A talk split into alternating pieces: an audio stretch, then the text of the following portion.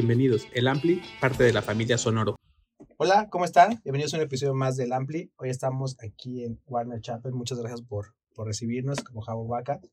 Que mejor preséntate tú con la banda. Disculpen que estoy un poquito ronco, pero... Vino el gallo de- Claudio con nosotros. De clima están, están, tan brutales. El Ampli es parte de la familia Sonoro y suscríbanse al mejor podcast del condado.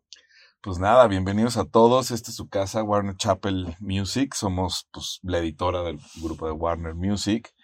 Y pues muy contentos de que arranquemos esta nueva etapa para hablar sobre derechos de autor y poder invitar a muchos autores, ¿no? ¿Estás listo para convertir tus mejores ideas en un negocio en línea exitoso? Te presentamos Shopify. Tal vez no lo sabías, pero nuestro podcast More Than Mamis es un negocio y lo empezamos por supuesto para desahogarnos y hablar sobre la maternidad, no para convertirnos en expertas de ventas y del e-commerce. Así que sí, necesitábamos ayuda para vender nuestro merch y poner en marcha nuestra tienda. ¿Y cómo suena con Shopify?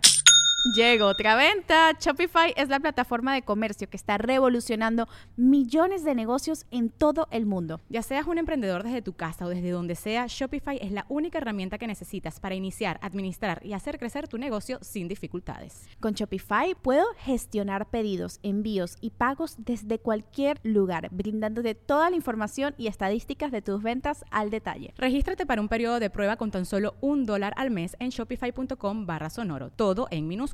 Ve a shopify.com barra sonoro para llevar tu negocio al siguiente nivel. Shopify.com barra sonoro. la idea de, de este podcast para que escuchen las historias detrás de las canciones, ¿no? Creo que es muy interesante de repente escuchar una canción, cómo se gestió, cómo, cómo surgió, y hay cosas bien interesantes que vamos a estar trayendo por acá. Para que vean que a veces no es mito eso de que le escribieron en el baño o de que en una borrachera porque los habían dejado. No, no. Todas esas historias son reales. Así es. Y ¿Cómo? nosotros también procuramos juntar a varios autores para que justo compongan, ¿no? Se llaman los, los, los ya conocidos songcamps y, y se ponen cosas ahí, se, se pone bueno, cosas muy interesantes. Algo que a mí me gusta siempre con nuestros invitados del Ampli Jabo, yo conozco tu trayectoria, nos conocemos desde hace muchos años y hace poco vi que tocaste con Nudo Gat. Ahorita nos cuentas, te aventaste un palomazo por ahí. Eh, pero cuéntanos cómo llegas a todo esto de, de, de terminar siendo el encargado de sincros aquí dentro de Warner Chapel. Pero primero dinos qué es una editora, para empezar por el principio y luego Claro. cuéntanos un poco de tu trayectoria. Bueno, una editora es, eh, digamos que la, la empresa que fir- firmamos autores, ¿no? O sea, nuestro objetivo es firmar autores, catálogos.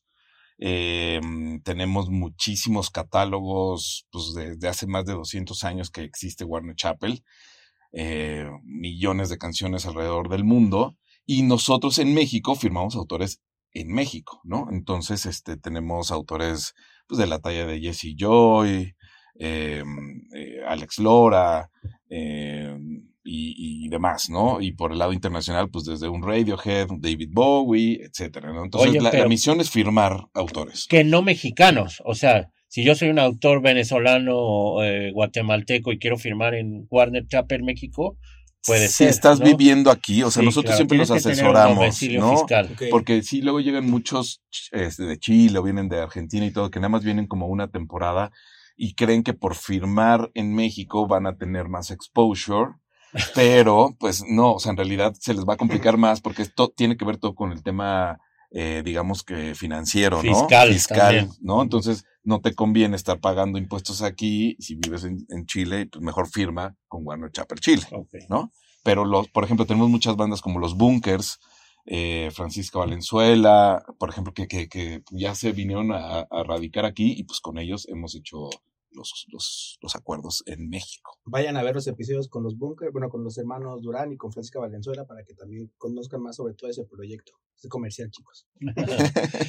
Exacto, y bueno, entonces ya después de, de recolectar todas las canciones o de firmar catálogos y de tener muchísimos autores, el siguiente paso es promover esas canciones, ¿no? Este, hay, diferentes formas de promoverlas. Una, para que, digamos que un artista que no compone eh, y, tiene un nuevo disco, no sé, Grupo Frontera, Paulina Rubio alguien así, necesita canciones, nosotros les mandamos canciones de estos autores y ellos las graban y las interpretan, ¿no? Entonces hay que diferenciar muy bien entre autor y artista o cantautor, que también puede ser artista, ¿no? Ejemplo, Natalia Furcade, pues ella es una, eh, escribe sus canciones y las interpreta, pero por ejemplo, José José, pues él no componía, ¿no? Y, y tenía un- todo un, Así intérprete, ¿no? exactamente, todo un equipo de compositores que le, le- le daban canciones y él las interpretaba, ¿no? Julio Iglesias. Julio Iglesias también, digo, hay muchísimos, bueno, Luis Miguel Luis también, Miguel. ¿No? Entonces es muy importante eh, para esos artistas tener a una editora detrás que les esté mandando canciones, ¿no? Entonces esa es una forma de promoción. La otra forma de promoción es de las canciones ya conocidas, poderlas colocar en series, películas, telenovelas, videojuegos, ¿no? O sea, esa es también parte de nuestra, bueno, que es parte de mi chamba aquí en, en, en Warner Chapel Que le llaman catálogo también, ¿no? mover el catálogo, ¿no? Sí. Porque pues en realidad para las, las películas y las series lo que necesitan son eh, música de época, ¿no? Entonces a mí me marcan y me dicen, oye, Javo, los supervisores musicales, que es esta pieza también muy importante dentro del mundo de la sincronización, los supervisores musicales están entre las, entre los estudios o las, la- las productoras y entre, entre nosotros las editoras o disqueras buscando música, ¿no? Entonces, constantemente nosotros somos como las personas que les mandamos el catálogo, eh, me dicen, no sé, necesitamos boleros de Argentina de 1985, ¿no? Para la serie de, tal. Entonces, yo me meto a- al, al catálogo de, de, de Chapel y le mando 10, 15 canciones, él regresa conmigo, pegaron estas 3, 4 y hacemos la licencia y entonces esas canciones son las que ustedes ya ven en estas series y películas y, y comerciales también. O campañas publicitarias. Exactamente, ¿no? Que, que también ahí eh, varía el, el precio, ¿no? O sea, una, una canción que puede ser la misma, o sea, no es como un iPhone que, que vale lo mismo en, todos lados. Aquí la Sí. canción varía, ¿no? Si es para un uso comercial, pues obviamente la tarifa es más alta, pero si esa misma canción te la piden para un documental este, de bajo presupuesto, pues revisamos, re- eh, eh, digamos que, que, que valga la pena que esté esa canción dentro del documental y tiene un precio obviamente diferente, ¿no? Entonces, es interesante también la parte de, de ahora de, de FIFA, colocamos a, a Pagua, que a lo mejor Pagua creo que puede venir a, a una entrevista a platicar. Eh, Pero ya no se llama FIFA, ¿no? ahora se llama FC24. Eso, Este año fue. FC24. ¿Es FC es por Fútbol Club? Creo que sí, estoy seguro. Bueno. Y, y lo que ellos quieren, que está muy, muy interesante, es que ellos buscan canciones inéditas, ¿no? Entonces Sí. nos dicen, a ver, mándame artistas en este perfil, ¿no? Este, eh, y aparte que, que su canción no haya salido y que quiera salir dentro de seis meses. Me acuerdo que eso lo trabajamos desde hace seis meses.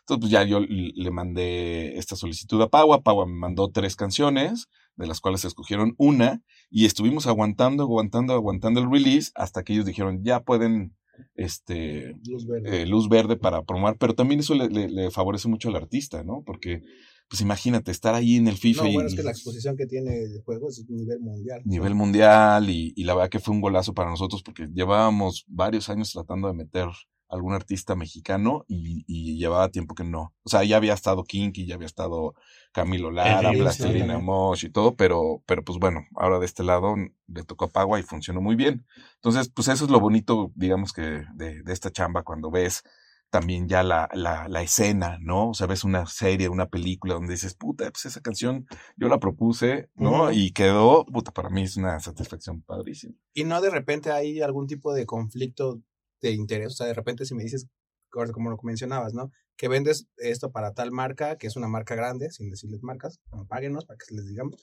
Pero, y si de repente llega un, algo más pequeño y todo, y si las dos están al aire al, al aire al mismo tiempo, ¿no hay algún tipo de conflicto? Totalmente. O sea, bueno, no si es una película y un comercial, digamos, Ok. ¿no? Este, pero si son dos comerciales, do- dos, ajá, dos marcas de, de algún comercial y la misma canción está sonando al mismo tiempo, la verdad que ahí sí hay un, problema. Nosotros lo que hacemos es, ¿quieres la exclusiva? Pues Ah, te cuesta. Sí, ¿no? sí, y eso cuesta muchísimo más. Y, y sí, marcas top que dicen, no, sabes que yo quiero mi exclusiva por estos seis meses que es mi campaña y ninguna competencia, ¿no? O sea, Ujú. haz de cuenta si es Pepsi o Coca-Cola no Sí. lo puede tener, ¿no? Obviamente, ¿no? Pero ha pasado que marcas de otro rubro, ¿no? O que no tiene nada que ver, igual es este, no sé, este, lentes y bebidas, pues no tienen nada que ver, Nada que ver, sí. ¿no? Y ahí sí ha, ha habido campañas que, que están corriendo al mismo tiempo. Ahora sí, cuéntanos, ¿cómo acabaste aquí tú en Warner Chapel? Un poco de tu experiencia personal. Pues mira, yo soy músico, yo desde los 17 años tenía una banda y tenía mis cuates que estábamos tocando y íbamos a una escuela en el sur de la ciudad que se llamaba Fermata, que fue como la, la primera escuela que tenía la validación de Berkeley, que era el programa de Berkeley, y la verdad que estaba muy padre porque pues era o a la nacional o a la superior o a ese tipo como que de escuelas muy tradicionales. Y en esa generación estuvo padrísima porque era la primera generación estaba por ahí algunos de los Tacubos, estaba gente de la ley, estaba Torreblanca, eh, Choc, Natalia Lafourcade. Natalia, sí. Y, y ahí fue donde, donde justamente eh, este, conocí a Natalia y, este, y me, me invitó a colaborar con ella como personal manager y tour manager cuando había sacado este, su disco este de Natalia Lafourquetina, ¿no? Entonces me fui con ellos de tour y pues la chamba de personal manager pues es estar al pendiente del artista, todas sus Sí. necesidades, sus vuelos, su agenda, que todo esté, esté fluyendo súper bien para, el artista y para mí era algo nuevo y pues aprendí esa parte como que de management. Después ella se fue a Canadá, creo, a grabar un disco instrumental, Las Cuatro Estaciones que se llamaba, y a estudiar inglés. Y eh, en ese mismo management me, me dijeron, oye, hay unos hermanos nuevos que, que, este, que creemos que puedes hacer match con ellos para igual seguirte de gira con ellos y hacer todo este te- tema del management. Y me presentan a Jesse Joy. Entonces, pues también, primer disco, un, un super hit. Sí. Y ahí sí ya fue que giras a Argentina, Chile, España, Estados Unidos, o sea, sí ahí ya pues como que un nivel bastante eh, fuerte en cuanto a management y aprendí muchísimo todo el tema de management, ¿no? Eh, entre esos dos grupos yo creo que he haber estado como seis años en el touring de management. Después, eh, Camilo, cuando estaba en EMI, me, me abrió la oportunidad. Camilo Lara. Camilo Lara, sí, estaba como vicepresidente en EMI y me dio la oportunidad de entrar al departamento de AIR, que AIR es arte y repertorio, o la dirección artística, como le llaman, y entré ahí ya como que, luego, luego le llamaba yo el dark side, ¿no? Porque es estar como detrás de, pues, en el tema disquera y todo ese rollo, y aprendí también muchísimo porque seguía dentro de la música, pero ya eh, produciendo discos, coordinando el arte de- del disco, viendo qué repertorio, qué canciones iban a estar en, en tales o cuales discos. La otra vez que fui a ver a, a, Camilos Estudios nos acordamos que mi primer proyecto fue el tributo a Caifanes, que hizo la banda Limón, Bumburi. Sí, me acuerdo de este, ese disco. Y era doble o triple Sí. ese disco. Entonces, eh, para mí fue así como, vas, entras y esta es tu, tu primer chamba. ¿no? Entonces sí estuvo Tu bautizada. mi bautizada. Estuvo poca madre. Y ya después em, vino la fusión con Universal. Salí de ahí, también ya había salido Camilo, ya habían salido muchas personas y ya este, salí, puse mi propia agencia de nuevos negocios que se llamaba Carousel Music Solutions, que justamente era hacer nuevos negocios, significa eh, qué negocio puedes hacer con la música sin venta de discos. Pues, pues son shows, eh, merchandising, patrocinios, etcétera. Y ahí es donde también empecé a, entender este tema de juntar a una marca con un artista y hacerles el- todo el modelo de negocio.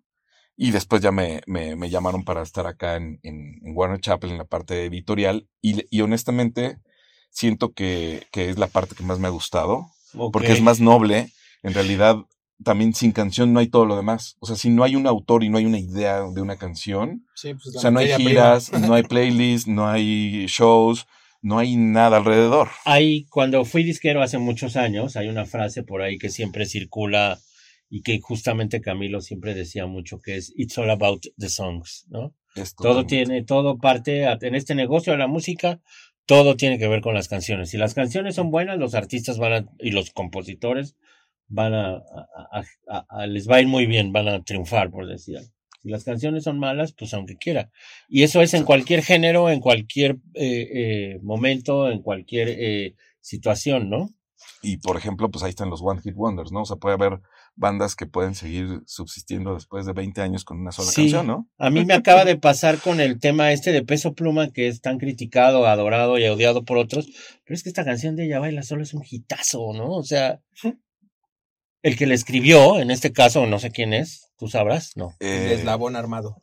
Así se llama, no sé cómo se llama él tal cual. hay, hay como tres autores Sí. ahí, pero sí. ajá. Bueno, pues hicieron un hitazo, ¿no? Entonces, independientemente de que te identifiques con el género, de que eh, te guste ese tipo de música, te guste la música de Peso Pluma, pues la canción es un hitazo, ¿no? Yo tuve la oportunidad de estar en España ahora en, el verano y, y amigos míos españoles que, que se dedican al indie y que trabajan con sellos indies y que nada tienen que ver con Peso Pluma me decían, es que está, estamos encantados y la canción fue número uno en el top eh, de Spotify a nivel mundial y pues es el resultado de una buena canción, ¿no? Que tiene mucho que ver con la labor ha que hecho, hacen ustedes. que tocas eso con el tema de Natanael Cano, ¿no? Que Natanael también tiene toda la onda de que tiene colaboraciones con todos y creo que él también, creo que él sí es, él está aquí en el catálogo de, de Warner, ¿no? Sí, sí, sí. Entonces al final también creo que él tiene un buen de pues visión, o sea, porque sí lo sí metió con peso pluma, metió con tal, tal, tal, Ujú. pero pues al final Natanael siempre está presente como en Y, y luego también hay rolas que les hace falta también un pon- o sea, por ejemplo, Nunca es suficiente, ¿no? Que es un rolón que Ajá. hizo Sí. Natalia, que la tenían, con- Natalia con, con, con Dani, Daniela de María Daniela. Sí, sí, sí. Nos Este, contó y, y, y esa canción, digamos que en el disco de Natalia tenía un, era muy buena, todos decimos, Sí. ah, pues es muy buena canción. Y de repente llega Los Ángeles, Ángeles Azules, Azules. y esa canción se, otro sí, se, se revienta. Entonces, yo creo que se conjuntan varias cosas, Ajá, ¿no? O sea, la interpretación, que la rola sea muy buena, ¿no? En el caso de, de Peso Pluma, pues también este cuate lo interpreta muy, muy padre, güey, Sí, está claro. chingón. Entonces, le da, le da como que ese crecimiento a la canción. Ok. Pero también hay luego otras canciones que también, o sea, por ejemplo, eh, Bella, está La Gatita, ¿no? Sí. Pues es también un rolón, digo, no es mi gusto, pero pues es un rolón. O, o- y, y que ya que llegaron para quedarse, Mesa que más aplauda, este, de esos como, como Sí. one hits que, que, que dices, bueno, o sea, a lo mejor no tiene una letra tan profunda, pero también es un rolón para bailar y para echar desmadre y todo ese rollo, ¿no? Y que eh, regresando un poco al tema de la publicidad, pues también es- son cosas que muchas veces eh, las marcas, los creativos, las agencias, pues ponen el ojo en esos One Hit Wonders, que a veces no es tan barato licenciarlas, pero Claro. es como, eh, son el reflejo de una época, de un momento, de, de, de una situación. Eso es lo siempre- que vale, ese es el Exacto. costo. Porque, porque la marca, digamos que está comprando esa, em- esa como, sí, o sea, cómo, cómo te va a llevar emocionalmente al público escuchar, escuchar esa canción. O sea, ya tiene ese, ese, pues, o sea, está- es comprobado, es un hit comprobado. Exacto. Y su campaña, por lo tanto, va a ser un hitazo que si ponen una música de stock o una música de un artista nuevo, que puede ser un rolón también, pero todavía no tiene ese engagement con el público. En cambio, con una canción como Eye of the Tiger o como algo de, de Madonna, pues pum, luego, luego Sí. vas a, a- a- y a llevarlos a esa época que la marca quiere llevarte, ¿no? O a esa, a esa emoción, ¿no? O sea, tú nos puedes decir que esto, te hacer una pregunta, ¿qué es lo más difícil que puede ser de, en cuanto a la editora de, pues a lo mejor del producto final, venderlo y todo? ¿Esto puede ser lo más difícil como tratar de llegar al consumidor final o qué puedes decir tú que sea lo más difícil? Pues, o sea, como, como marca, yo creo que eso es lo más difícil. O sea, si yo me pongo desde el lado de la marca y, y- y quiero con este nuevo producto de lo que sea, llegarle al, al público indicado, tener a un supervisor, saber qué canción es la, la que va a conectar perfectamente Sí. con, con mi marca, ¿no? Y muchas veces no, o sea, para una, quizás para una marca nueva no es un, una canción de catálogo, sino es alguien nuevo. O sea, que le metas a un nuevo artista que está emergiendo, pero que le está llegando Claro. a ese público, entonces ese es el artista indicado. No necesariamente tiene que ser una canción ya que sea un hit. Ustedes aquí en Chapel eh, tienen un, eh, eh, estamos dentro de un estudio que es, eh, pertenece a Warner Chapel, aquí en las instalaciones de Ansures, y ustedes tienen como esa capacidad de que si un cliente llega y les dice necesitamos, no, no, no me alcanza o no quiero, no, no, no me atrae la idea de eh, adquirir los derechos de una canción ya grabada. Ustedes también tienen la capacidad de desarrollar algo eh, que le llaman música por encargo también, ¿no? Bueno, no sé si es el término, porque a veces está medio satanizado ese, ese término de música por Sí. encargo. Lo que pasa es Cuéntanos que la, un poco la tu música por encargo en Sí. México está prohibida por la ley del, del- del Exacto, derecho de autor. Entonces, eh, por eso mismo no puede, no puedes, este, digamos, este, llamarlo así como obra por encargo. Nosotros le llamamos obras a la medida, ¿no? Pero- le damos la vuelta, pero, pero atrás, pues al ¿por qué final está prohibido?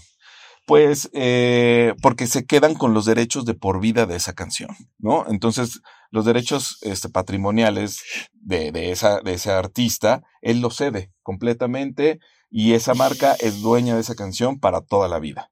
Entonces, si de repente esa canción se vuelve un mega hit y la, y la repiten y la repiten y la siguen explotando, pues el, el que va a ganar va a Es ser el dueño claro. del copyright y el autor, si no es que cobró muy bien en ese primer pago que le, han- que le debieron de haber pagado muy bien, pues difícilmente va a haber este dinero eh, después, ¿no? Entonces, por eso nosotros como editora sí tenemos estos acuerdos de justamente lo que decíamos, te, te la doy en exclusiva, ninguna otra marca la va a tener. Mi, mi artista que tú querías, no sé, yo quería la voz de este mm, X, de, de Siddhartha o de tal a- artista, me gusta su voz, pero quiero que me la haga una canción con todos los lines o todos los puntos que yo te estoy dando de mi marca. Con muchísimo gusto, entonces le hablamos al autor, él lo brifean, hace la canción a la medida, se la, se la entregamos, pero lo- los derechos siguen siendo de él. ¿No? Eh, Eso, es- eh, por, por eso nosotros parte también, otra parte de la editora es proteger al, al autor, ¿no? O sea, el, el, el, el ve- el velar por, por, por sus obras y por su patrimonio, porque al final es un patrimonio, o sea, porque Sí. va de herencia en herencia, ¿no? Entonces, sus hijos y sus nietos van a percibir este dinero eh, por mucho tiempo, 100 años después de que él fallezca, entonces ya se Sí. vuelve dominio público. ¿no? Claro, que ese es otro tema, eh, el dominio público, ¿no? ¿Eso, ¿Eso es exclusivo en México? No, ese es Eso es una internacional. ley Pero, internacional. pero donde cambian son los años. O sea, en México son 100, pero no sé si en Alemania son 60 después de fallecido el autor. Y en Estados Unidos también creo que le han bajado. Ok. Entonces, pero, pero aquí sí, sí, es, es, es- Son 100 años. Entonces, eh, ¿y ustedes tienen una forma de localizar que esa obra ya tiene más de 100 años? ¿De obras que estuvieron en Chapel hasta que te cumplieron esos 100 años? ¿En Warner Chapel? Pues en realidad no hay, o sea, hay, hay, hay un, digamos que una, o sea, ya el, el contrato por sí solito se, se disuelve porque si haces los números, ¿no? Aparte, como ya está muerto el autor, Sí, pues no puedes sí. hacer un término de ese contrato, pero ya nada más es, es, por ejemplo, Los peces en el río, ¿no? Que me pasó hace recientemente, pues sí, ya es una canción de, de dominio público, o pues muchas todas las clásicas, ¿no? Tchaikovsky, Mozart, entonces, pues obviamente, ¿no? Pero, pero sí creo que por internet hay una página de obras de dominio público donde se pueden meter a checar cuáles Ok, y sin, sin enrollarnos mucho porque es un tema complicado y es un tema pues que requiere de más, de mucho más tiempo. Cuéntale a- aquí a nuestros amables eh, videntes qué es la SACOM y cómo es la relación de una editora con la SACOM. Ok, bueno, la SACEM es la Sociedad de Autores y Compositores de México y a nivel global se les llaman sociedades de gestión colectiva. Gestionar es, ellos cobran todo el dinero que se genera en, en, en, en la radio, eh, cuando tocan en un concierto, eh, televisión, etcétera. Todo, digamos que todo el dinero llega a la sociedad. De ahí, ellos te piden que tengas una editora a ti como autor para poder cobrar eh, la, la, la parte editorial y que, y que te puedan pagar ese dinero. Entonces, por eso es importante que los autores tengan una editora para poder cobrar su dinero. Y eh, si ustedes son autores o quieren eh, de alguna forma entrar en este mundo de la autoría musical, pues también es importante que estén en la SACOM. Totalmente. Es que hay, mira, hay, hay, hay, la SACEM, si no tienes editora, te paga el 50%. Si tienes editora, te paga ya, digamos que ese otro 50% a través de tu editora, ¿no? Entonces, eh, si son autores los que nos están escuchando y hay músicos, muchos músicos aquí seguramente, pues sí, el primer paso sería acercarse a la, a la, a la SACEM, eh, afiliarse ahí. Pero, pero af- afílense ya cuando tienen canciones que ya se las están grabando, que Sí. ya, que ya tienen canciones afuera, que ya andan con, con, como digamos que en conciertos y cosas así. Antes de eso, la verdad que no tiene mucho sentido porque tus canciones van a estar ahí registradas, pero no van a generar nada, ¿no? Entonces, yo creo que un buen momento para acercarse tanto a una editora como a la SACEM es cuando, no sé, eres compositor y, y ya te colocaron una canción, aunque sea un artista mediano, pero que ya tienes una canción en Spotify que está teniendo sus buenos Las views, entonces ahí es cuando ya hay que tener una editora y, y la sociedad. O sea que, igual para la banda que sigue, es que también son como temas complicados, ¿no? Digo, al final también yo como que lo interpreto y todo, pero si yo de repente tengo un- mi marca, ¿no? Una marca de tienda para perros, ¿no? Y quiero, eh, tienes en tu catálogo, no sé, a Denise Gutiérrez, y quiero que me deje los hijos, saludos. Y quiero que me interprete tal canción que también es de su catálogo. ¿Se pueden hacer esta, este tipo de fusiones? O sea, que ella interprete esta canción y yo pueda como hacer este negocio, o sea, como para mi campaña poner esta canción con que sea de un autor que no es de ella, y que Ella. lo interprete. Sí, sí, sí, totalmente. De hecho, lo hicimos con Colchones Luna, bueno, no, no, no, no, unos colchones, y, y justamente interpretaron una canción que era, que era una, una canción que no es de ella, de Estados Unidos, y este, nosotros le propusimos que ella fuera la que lo interpretara, les encantó la idea, y, y Denise está interpretando esta canción de, de este, que también después Tacuba la, la, Una mañana. una mañana. Primero original de. Claire Fisher. Claire Fisher y este primero fue José José y bueno, ya varios la han cobreado Sí. y, y es eso, ¿no? O sea, justamente que una, una chava que también es compositora y que, y que eh, interpreta muy bonito pueda interpretar una canción que no es de ella, ¿no? Y para una marca, Pero claro que se puede, Porque es ganar, ganar para todos. para todos. Y este caso de abres un- una ventana también ahí eh, que no es tan agradable en el caso de una mañana de Claire Fisher. eh, los que son fans de Tacuba saben que ellos grabaron esta canción, la pusieron en un, perdón, en un, en un homenaje para José José, un disco que se llama El Príncipe, pero después, eh, cuando no sé qué, qué querían hacer, a Claire Fisher no le gustó, todavía vivía, no le gustó la interpretación de Café Tacuba y dijo que él no quería que esta grabación se siguiera eh, Publicando. publicando en un disco en, de, de forma eh, de- en disco, ¿no? Eso también se da, ¿no? A veces los autores, si tú quieres, cuéntanos más bien, quise llegar a esto por el tema de los covers. Sí, y, y, y nada más de los covers, sino también para poder aceptar que su canción esté dentro de una serie o una película, ¿no? Entonces, también por la ley del derecho de autor, el autor en México tiene la, digamos que la última palabra para autorizar el uso de su obra, de su canción, tanto sea para un cover o para una película o para un comercial. Sí. Entonces, por ejemplo, puede ser que Claire Fisher diga, ¿sabes qué? Yo soy, no sé, eh, el- para mí el alcohol no va conmigo, Claro. soy exalcohólico y, y, te- y le están pidiendo Sí, para un- para vino, ¿no? Para, para un alcohol. Y él tiene, por más dinero que, que le ofrezcan, dice, no va, ¿no? O sea, va en contra de mis principios, ¿no? O, o contra refrescos o carne. Mucha gente también, muchos autores son así de que son veganos y llega McDonald's y te dice, oye, te quiero, quiero tu canción para, para McDonald's y pues, pues la, la, la, la negamos. Nosotros ya sabemos qué canciones y qué artistas son los que no van con esa marca. Entonces, desde, desde un principio ya les decimos, sabes que esto no va a pasar. Sí. Y, pero luego nos hemos sorprendido con otros que, que, no sé, también puede ser una escena que hay sangre o hay violencia o hay droga. Y decimos, híjole, esto no va a pasar, se lo pasamos y, y el autor así de, está buenísimo, ¿no? Este, no, no- nos pasó con Radiohead también. O sea, Radiohead, por ejemplo, es un, son unos, un- unos artistas que no te van a probar nada comercial. Pero si les mandas una película la más rara y la más extraña y la más así, digamos que alternativa o artística, te la palomean. Y dicen, por supuesto que sí, por ahí Claro. sí. ¿No? Entonces hay que entender pues, a la- al autor y, y, y eso es lo bonito del- de la ley del, del, del derecho de autor, que Claro. protege al autor de que no denigren su obra, de que no la mutilen, de Sí. que no se mofen de ella, porque pues él dice, oye, yo compuse esta canción para, para una cosa y tú ya te estás mofando de mi canción y la estás haciendo otra cosa. Que aquí en el caso de Tacuba, pues la verdad que para mí me encanta el cover.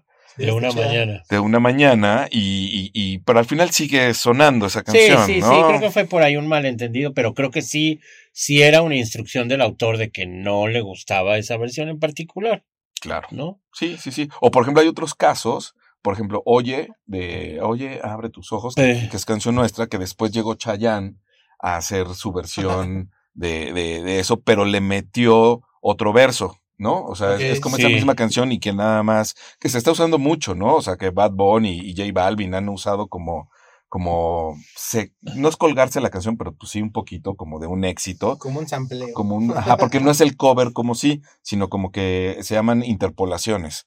Entonces, lo que hacen es agarrar un, un- un fragmento de la canción y después yo le meto mi rap, le meto mi... mi Y eso cosa. se lo tienes que mandar al autor original. Se lo mandas al autor original. Entonces, lo que hace el autor original es decir, bueno, de entrada, sí, sí o no va.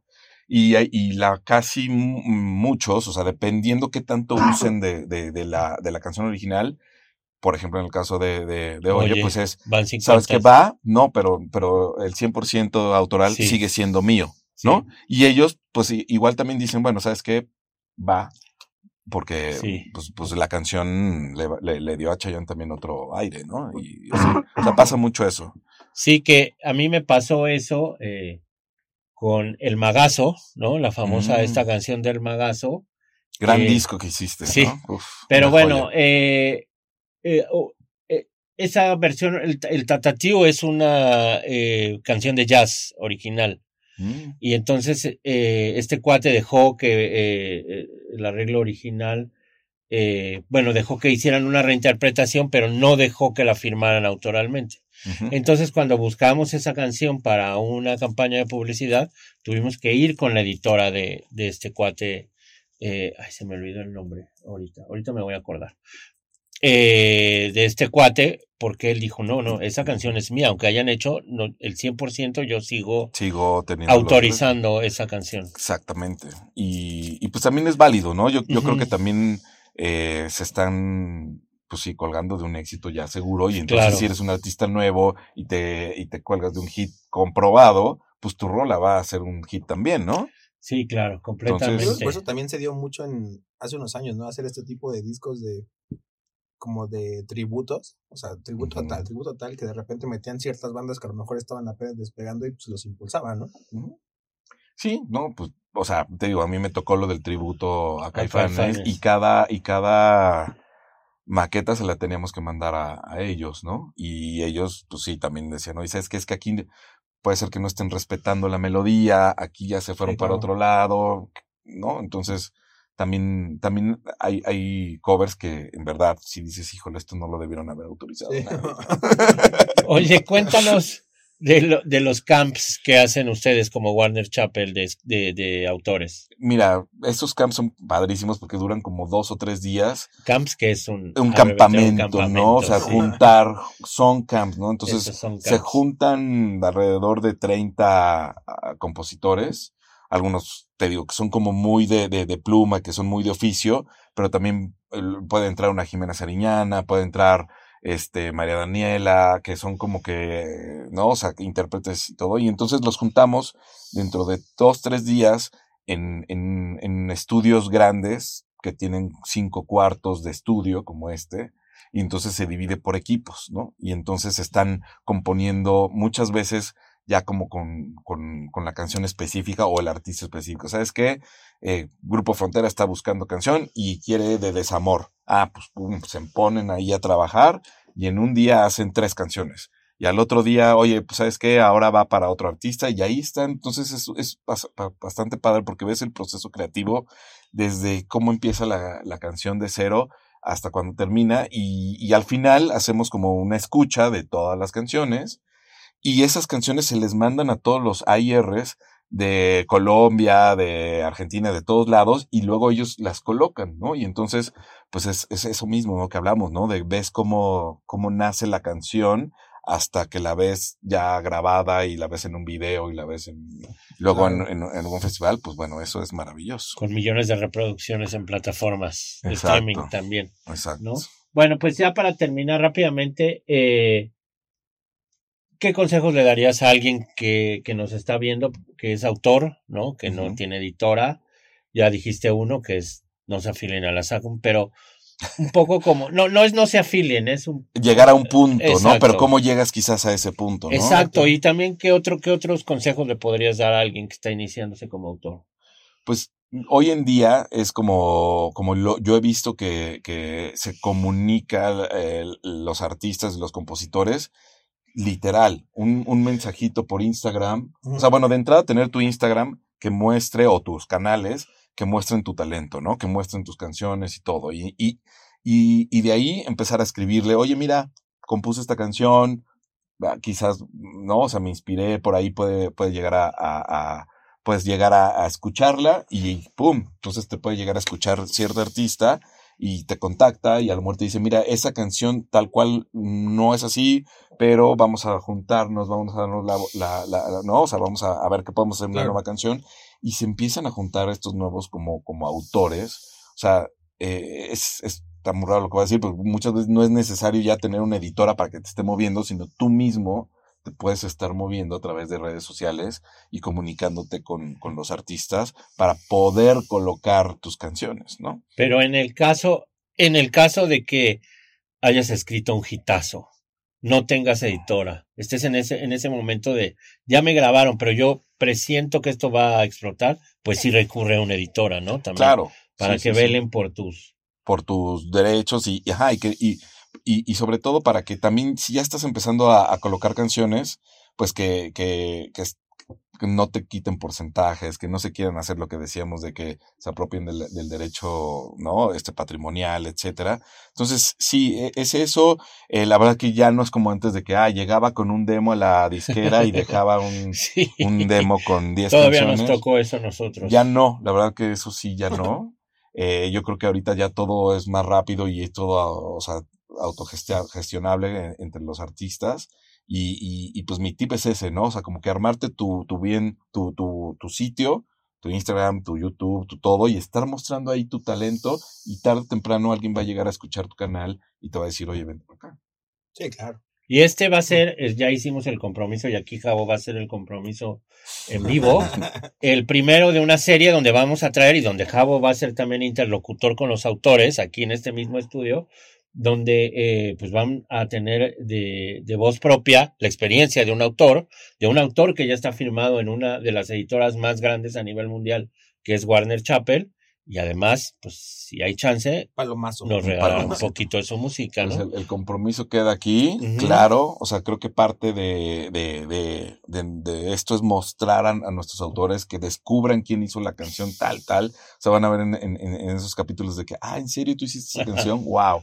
Sí. ¿No? Y, y, y plata- eh, platicar justamente sus anécdotas de cómo surgió, cómo se inspiró, en qué momento estaba, eh, ¿no? O sea, todos esos tipos de detalles después escuchas la canción de otra forma. O sea, cuando ya te Sí. dice el autor, oye, yo la pensé de esta otra manera, eh, y vuelves a escuchar la canción y dices, wow, claro, me hace todo. Ahorita todo mencionaste el caso de, de Daniela, de María Daniela, y yo toqué ese tema cuando estuvo, vean ese capítulo, como dice Roberto del Ampli, y yo sí sabía que ella había compuesto algunas canciones con Natalia, y son como dos personalidades o dos artistas completamente diferentes, que viven en mundos diferentes, pero cuando dice, nos dice María Daniela, pues sí, o sea, es, es parte de mi chamba también componer, ¿no? Yo no sabía eso que, que nos comentó justo en el episodio de todas las canciones que también ella es una mente maestra, María Daniela. Sí está, También con Moderato tiene bastante. Bastante, te sí. das Sí, cuenta y dices, ah, claro. Y, y ya después te, te- la- la identificas su, su forma de, Sí. de escribir, ¿no? Claro, es muy eh, peculiar. muy peculiar y la verdad que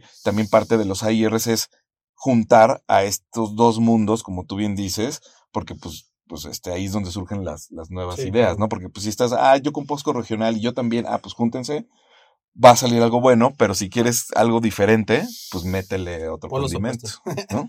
Pues muchas gracias, Javo. No, gracias a por este primero y que sean muchos esta serie de capítulos aquí con nuestros queridos amigos de Warner Igual aquí van a aparecer las redes de Warner para que también vean todo lo que, el catálogo que tienen y pues bueno, poco a poco estaremos aquí subiendo y ya saben. pura- Si son productores independientes y están haciendo su primera película o su primera serie, acérquense con Javo también. Hay, hay de todo.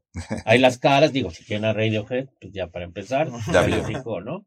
Pero hay, hay, hay variedad. Todos ¿no? esos managers que siempre nos están viendo ahí detrás de cámaras, aquí es un momento de... Sí, yo, yo feliz, ¿eh? Ahí están en Instagram, búsquenme como jabo-vaca, vaca con B de bueno. Y este, y pues por ahí la cotorreamos. Y si son intérpretes, pues también, ¿no? Acérquense. Hay, hay. Totalmente. Canciones hay para aventar para arriba. Así es. Pues, Pues, muchísimas gracias. Muchas gracias, Javo. Gracias a Warner Chapel, gracias a Johnny que nos echó la mano. Y aquí seguimos. Hasta la próxima en este mismo estudio. Muchas gracias, Gracias. Cabo. Nos vemos a la próxima. Chao.